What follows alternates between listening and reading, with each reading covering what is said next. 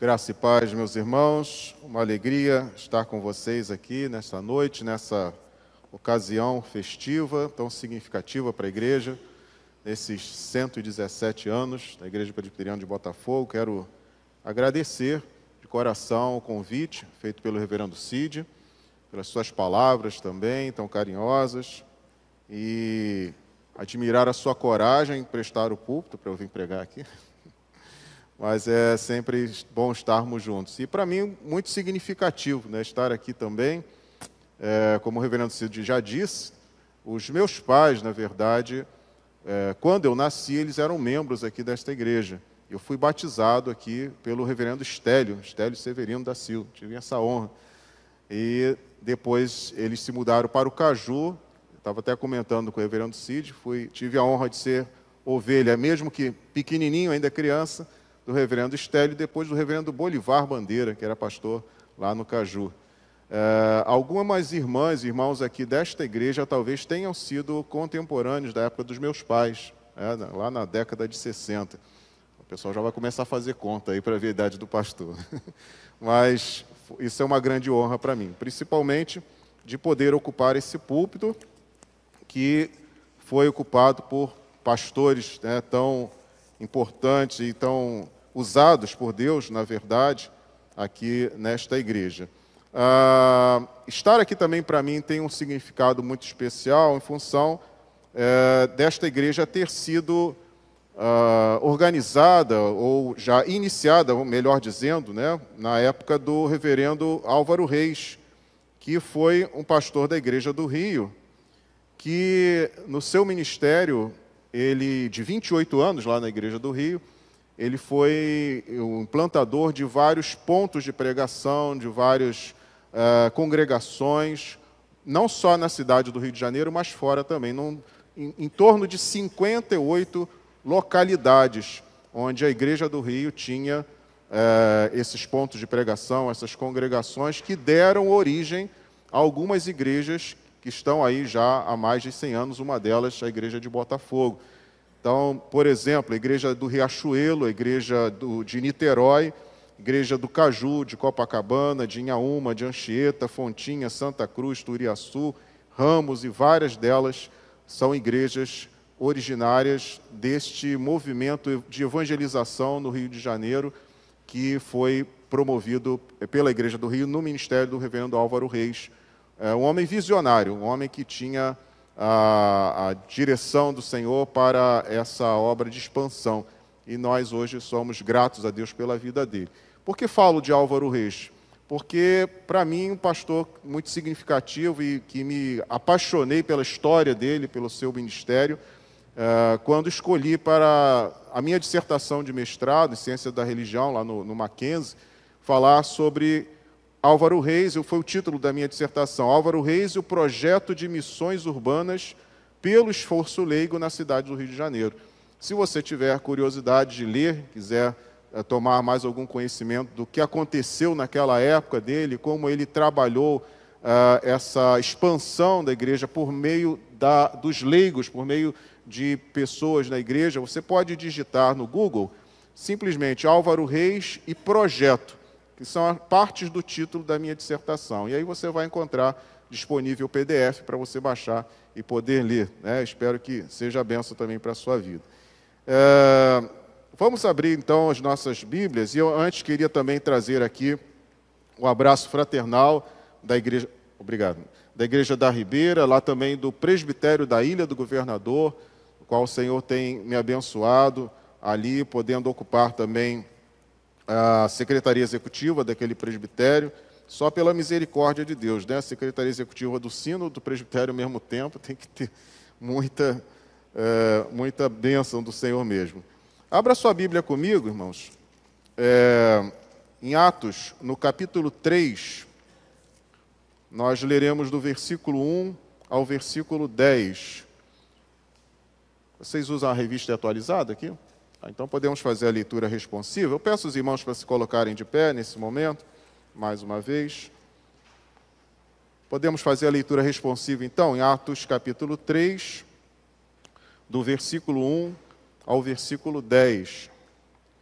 Diz assim: Pedro e João subiam ao templo para a oração da hora nona.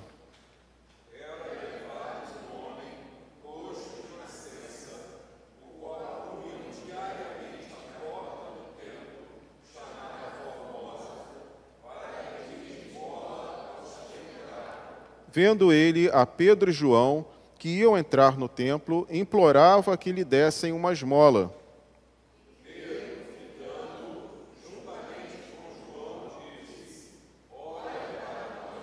Ele os olhava atentamente, esperando receber alguma coisa.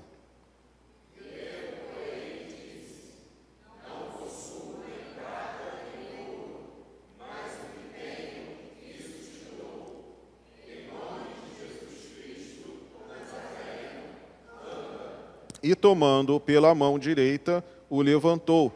Imediatamente os seus pés e tornozelos se firmaram.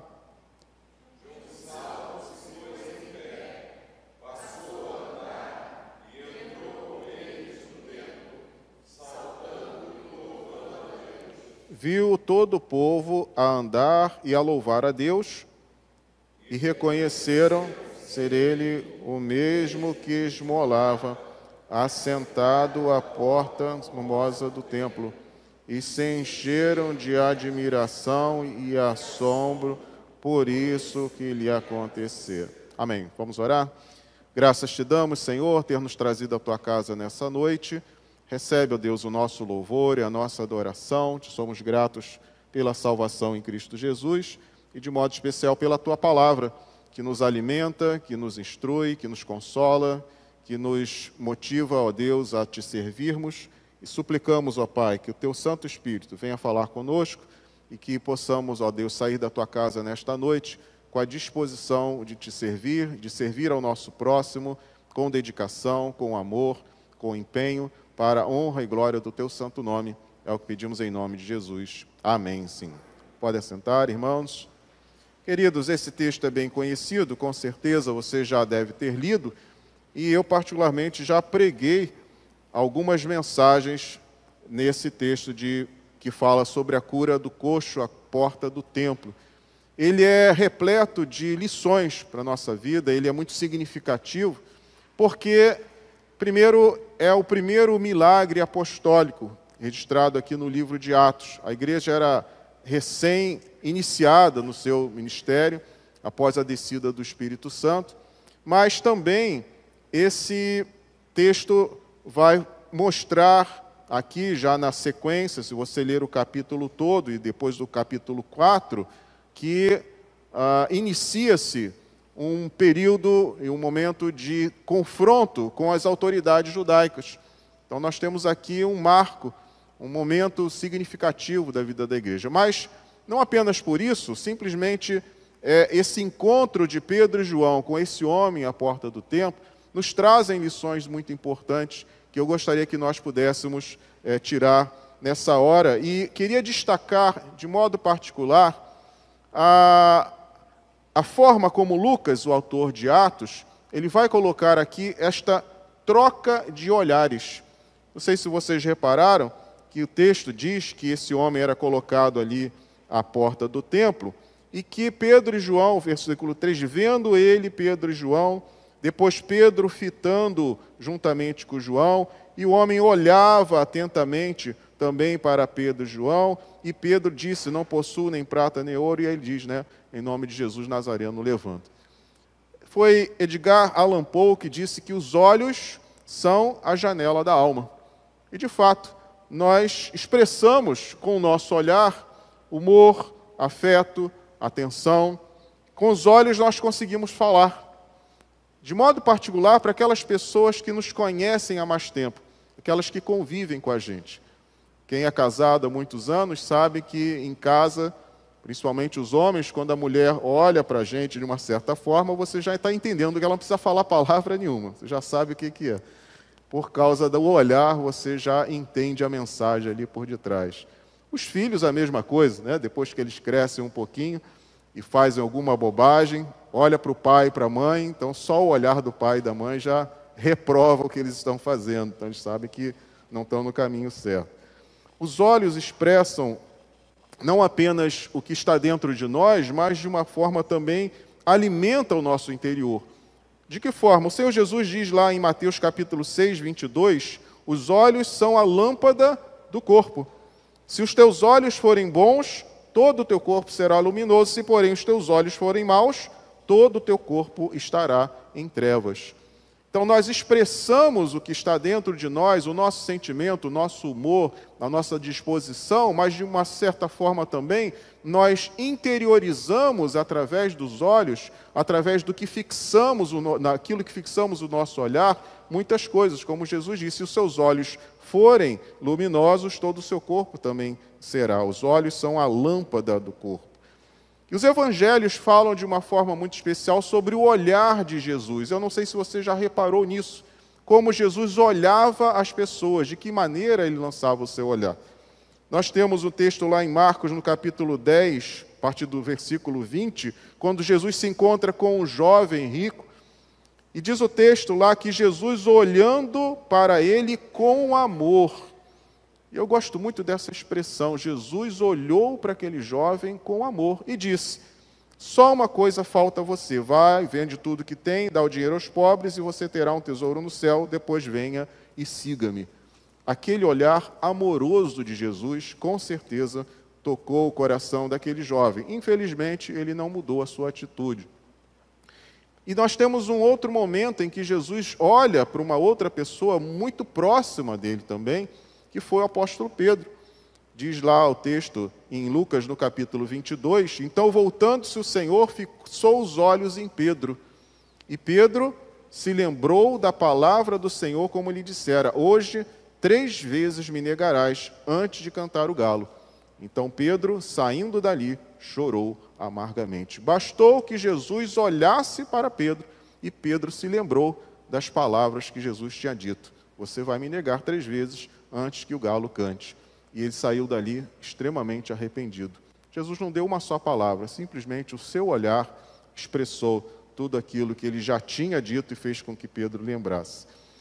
Nós vemos aqui, irmãos, então, no texto que nós lemos, como eu disse, primeiro, o homem coxo vê a Pedro e João e pede uma esmola.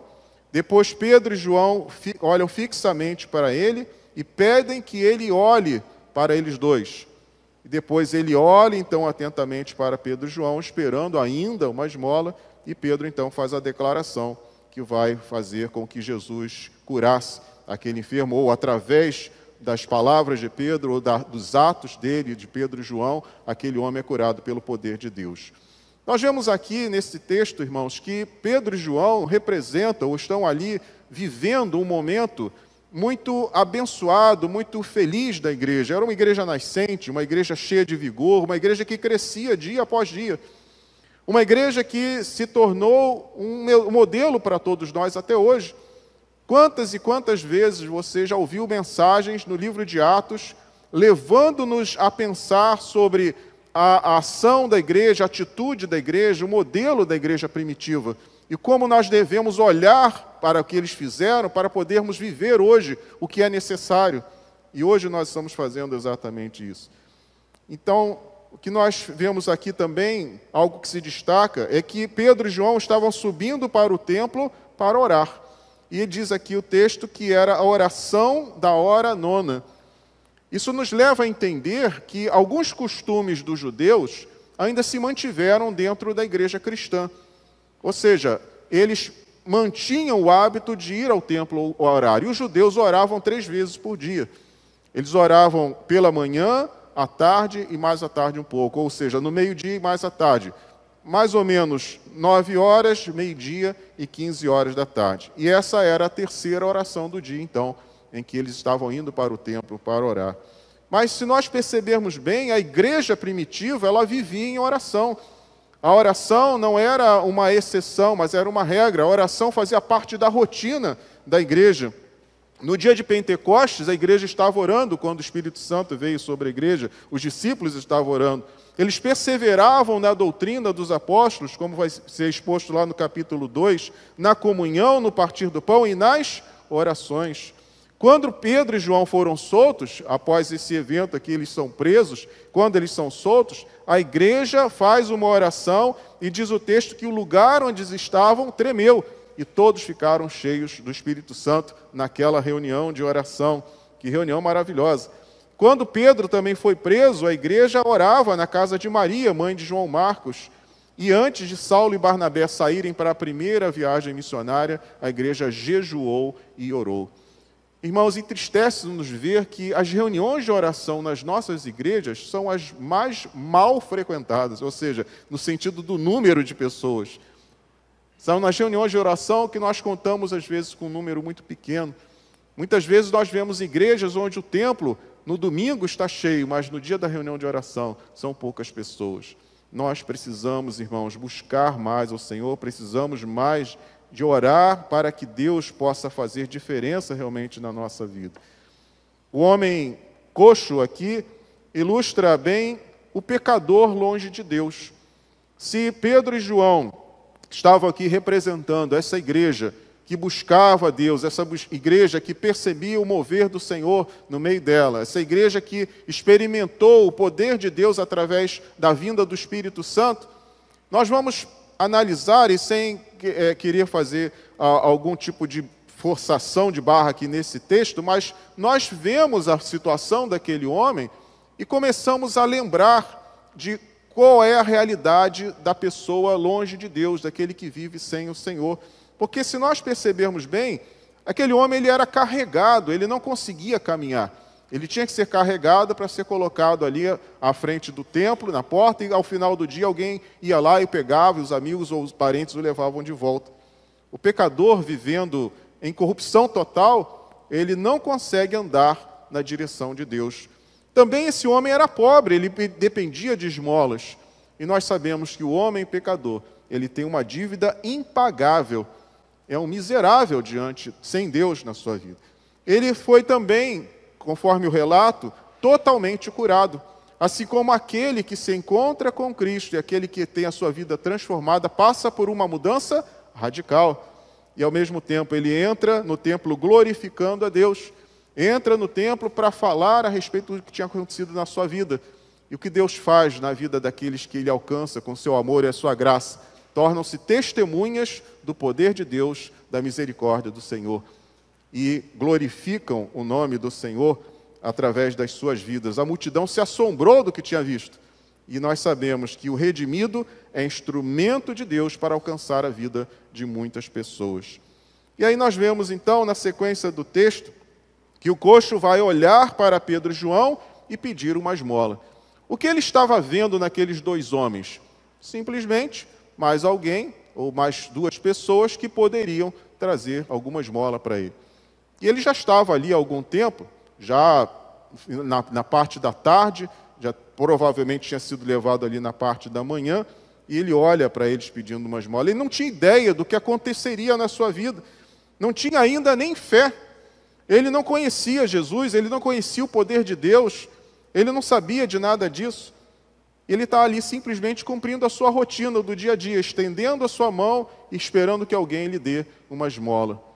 E nós ficamos pensando, irmãos, quantas pessoas hoje estão sofrendo pelas suas vidas, estão passando por situações difíceis, que não sabem a quem recorrer, que não conhecem a graça de Deus, não conhecem o poder de Deus, estão procurando aqui e ali solução para os seus problemas, batem em todas as portas, porque ainda não sabem desse Deus maravilhoso que quer redimir o pecador. Quantas pessoas vivem no materialismo estéreo, ou seja, dependendo apenas da questão material, financeira, não se voltam para esse Deus que tem tanta coisa para nos dar.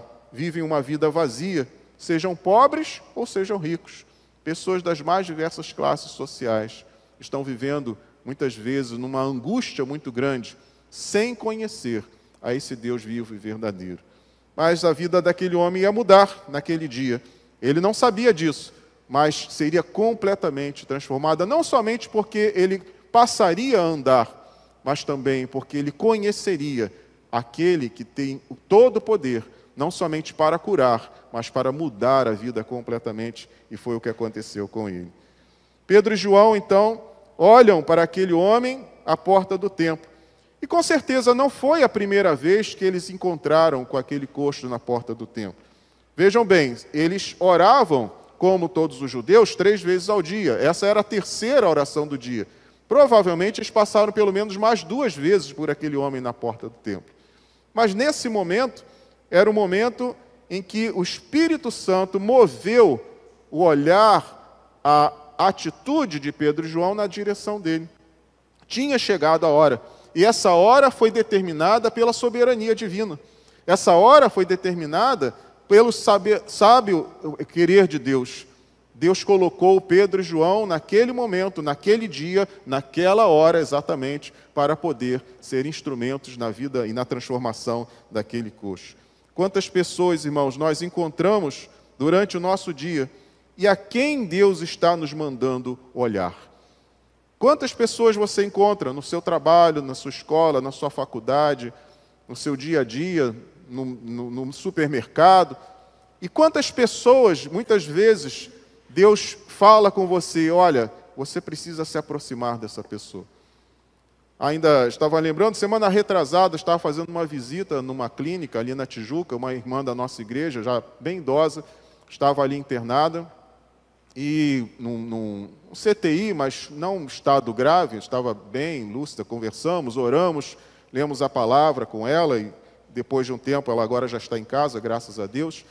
Mas naquela, naquela mesma enfermaria dela tinha apenas dois leitos, o dela e de uma outra jovem atrás.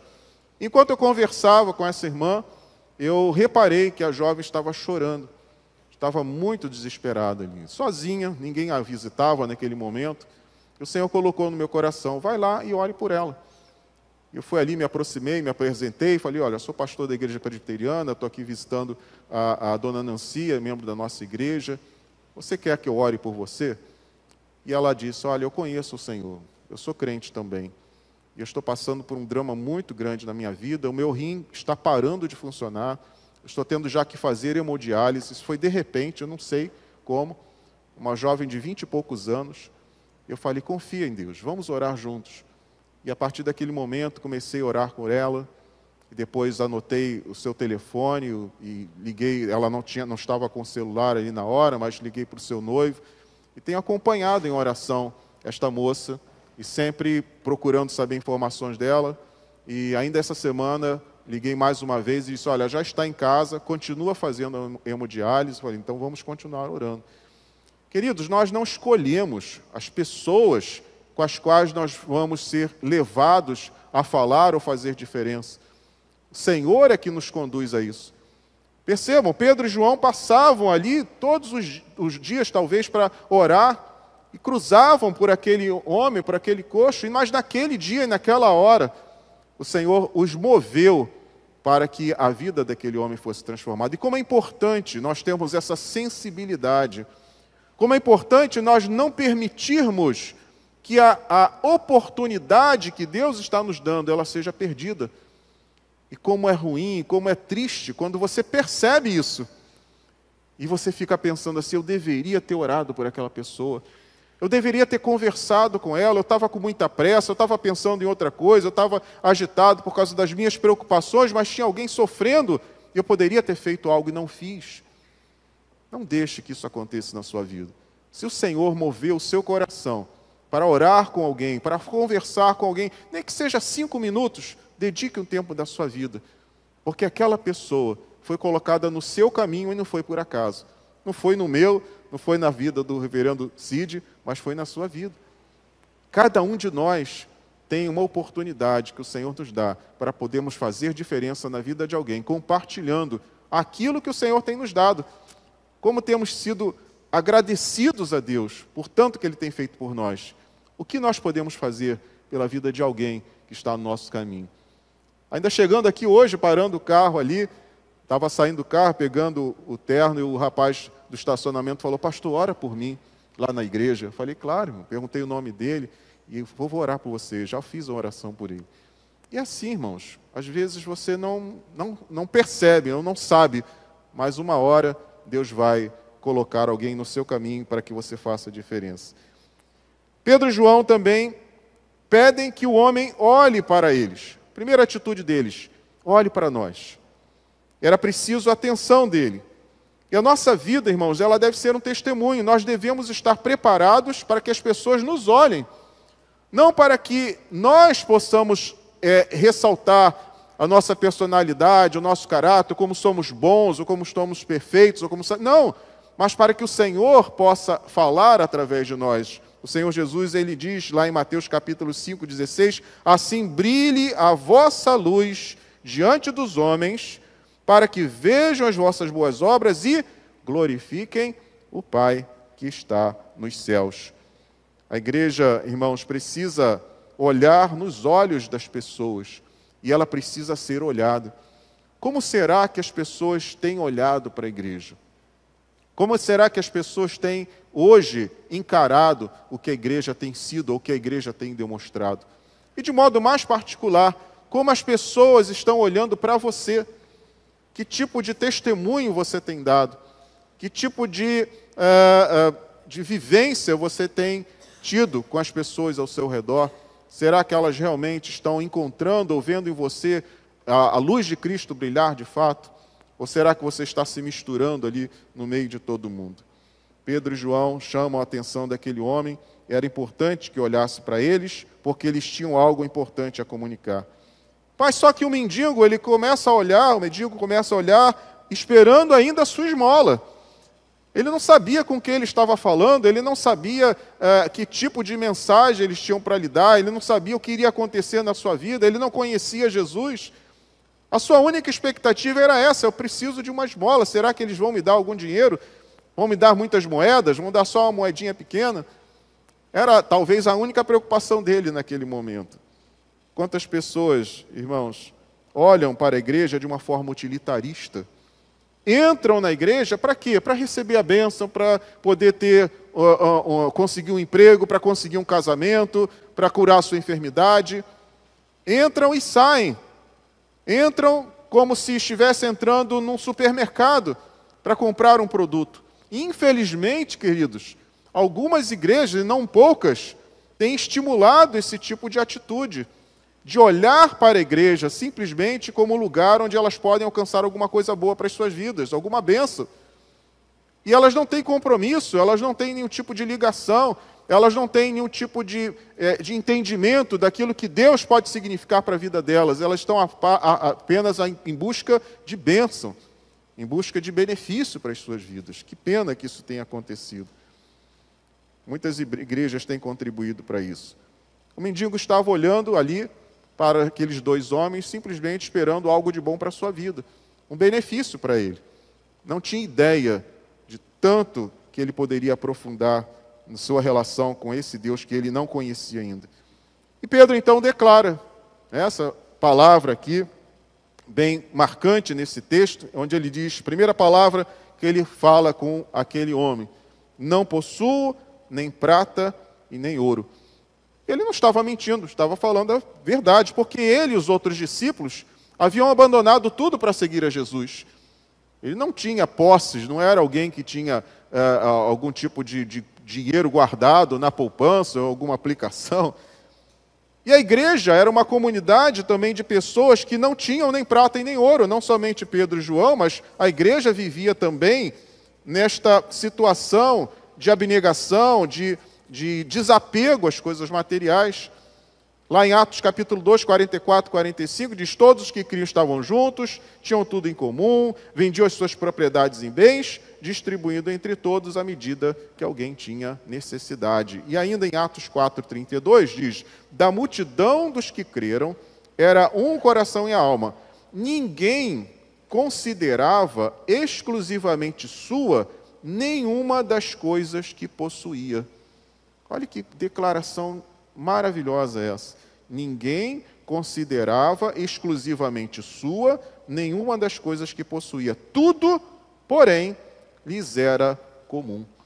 Então, não tinha nenhum rico dentro da igreja, nenhum, nenhum abastado, porque eles pegavam as, as posses, se alguém tinha algum tipo, alguma posse, alguma, alguma terra, vendiam tudo e traziam para a igreja para ali distribuir entre aqueles que precisavam. Nós sabemos muito bem do caso de Ananias e Safira, que tentaram romper com esta bela, esse belo, bela tradição, é, de alguma forma querendo aparecer. E vocês sabem o que aconteceu com eles. Né? A igreja, irmãos, ela não existe para promover uma prosperidade material, apesar de nós termos visto que a teologia da prosperidade continua se espalhando, não somente aqui no Brasil, mas em muitos lugares do mundo. Conta a história que Tomás de Aquino acompanhava o Papa na sua época e o Papa lhe mostrava as propriedades da igreja. Vejam esta propriedade, vejam esse templo maravilhoso, esse santuário refinado de ouro, de, de, de muitas coisas preciosas os templos, a suntuosidade desses lugares. E o Papa disse a Tomás de Aquino: já não precisamos dizer não possuo nem prata e nem ouro. E Tomás de Aquino recebe, responde para o Papa: também não podemos mais dizer levanta e anda. O que acontece é que a igreja entrou numa espiral de busca dos bens materiais, de crescimento e do poder. E foi necessário que viesse a reforma foi necessário que os reformadores trouxessem a igreja para a sua origem. Aquela igreja que era desapegada das coisas materiais e se importava em pregar o verdadeiro evangelho, em ajudarem-se uns aos outros. Esta igreja se transformou numa igreja suntuosa, uma igreja rica, uma igreja poderosa, uma igreja que tinha influência sobre o próprio Estado. Mas Deus trouxe a igreja para o seu verdadeiro lugar. A outra declaração de Pedro, ele diz: O que eu tenho, isso te dou. Ele diz: Eu não tenho prata, eu não tenho ouro, mas eu tenho algo muito mais precioso. Eu tenho algo muito melhor para a sua vida do que prata e ouro. Posso ser rico ou posso ser pobre, mas o que nós temos é mais precioso para o mundo e é o poder de Deus para a salvação, para perdoar o perdido, para curar o enfermo a graça do Senhor, o seu poder, o seu perdão, são coisas preciosíssimas, que não se compara a nada nesse mundo. Aquilo que o Senhor nos concede, a vida eterna, a vida com Ele para sempre, o céu que nos está reservado, como nós podemos comparar com algum valor nessa terra? Por isso a Bíblia nos ensina que o nosso tesouro está onde? Nos céus e não aqui na terra. Nós não devemos, como Jesus diz, né, estar é, é, juntando tesouros aqui na terra, onde a traça e a ferrugem corrói, mas devemos juntar tesouros no céu.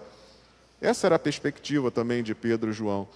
Ele começa a mostrar, eles começam a mostrar para esse homem que a sua expectativa de vida estava em algo que não ia lhe dar muito retorno. Óbvio que ele precisava se sustentar. Claro, ele era uma pessoa pobre, dependia dessas esmolas para poder viver. Mas Pedro e João estão dizendo para ele: olha, você precisa do dinheiro, sim. Eu não posso dar o dinheiro que você precisa, mas eu posso te dar algo muito melhor que vai preencher por completo a sua vida. E aí então, Pedro toma o coxo pela mão e o milagre se realiza ali, naquela hora. Quando ele estende a mão para levantar, e quando aquele homem se levanta, ele já se levanta curado. A nossa mão, irmãos, deve estar sempre estendida para ser canal de bênção para qualquer um que está no nosso caminho, para o pecador impossibilitado pelo pecado. Como eu disse anteriormente, o Senhor sempre coloca na nossa frente, no nosso caminho, no nosso dia, alguém que precisa ouvir a respeito de Jesus, que precisa de uma palavra de conforto, que precisa de uma oração. E se você estende a mão para essa pessoa, você está sendo canal de bênção. E talvez através de você, Deus vai fazer um milagre na vida dessa pessoa. Não importa quem seja, alguém conhecido seu, alguém que você nunca viu na vida, que no momento exato o Senhor vai realizar através de você algo maravilhoso para ajudar essa pessoa. Nós temos que ter a mão estendida. O homem então entra no templo glorificando a Deus, e nós entendemos que a partir desse instante, as pessoas, e não somente ele, mas quem estava ali, teve oportunidade através da pregação de Pedro, que vai seguir aquele momento. Quem é que tinha feito aquele milagre? Não foi Pedro e não foi João, mas foi o Senhor Jesus que tinha sido crucificado, que tinha sido entregue pelas autoridades e que aqueles que estavam ali tinham também participado de alguma forma. Nós vamos ver, se você puder ler depois o discurso de Pedro, essa pregação dele no templo, ele vai mostrar isso. Mas ele faz questão, e como em todas as pregações nós entendemos isso, de apontar para Jesus. Vejam, mais uma vez, os olhares estavam fixos em quem? Em Pedro, nesse momento aqui com a palavra. E ele então vai apontar para Jesus Cristo. Como é importante nós termos essa, esse entendimento. Não somos nós que fazemos alguma coisa. Não somos nós que temos capacidade para realizar alguma coisa.